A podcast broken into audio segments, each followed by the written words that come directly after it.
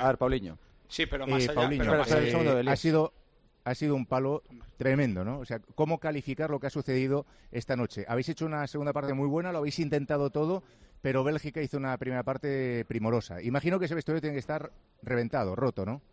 Bueno, esto seguro, ¿no? Un vestuario reventado porque al final una desclasificación de, de un mundial es difícil.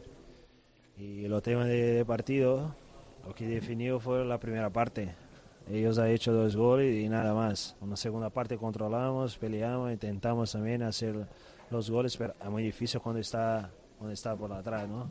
2-0 para ellos y, y nosotros peleando con balón y no para adelante, pero que tenemos que hacer ahora es asumir la responsabilidad, eh, una desclasificación de mundial y tenemos que seguir. No os imaginabais ni esta situación, ¿no? Ni por un momento pensabais que podía pasar esto. No, por ahí- No, no lo imaginábamos ni por un momento, dice Paulinho, que se retira también con un gesto, pues lo podéis imaginar.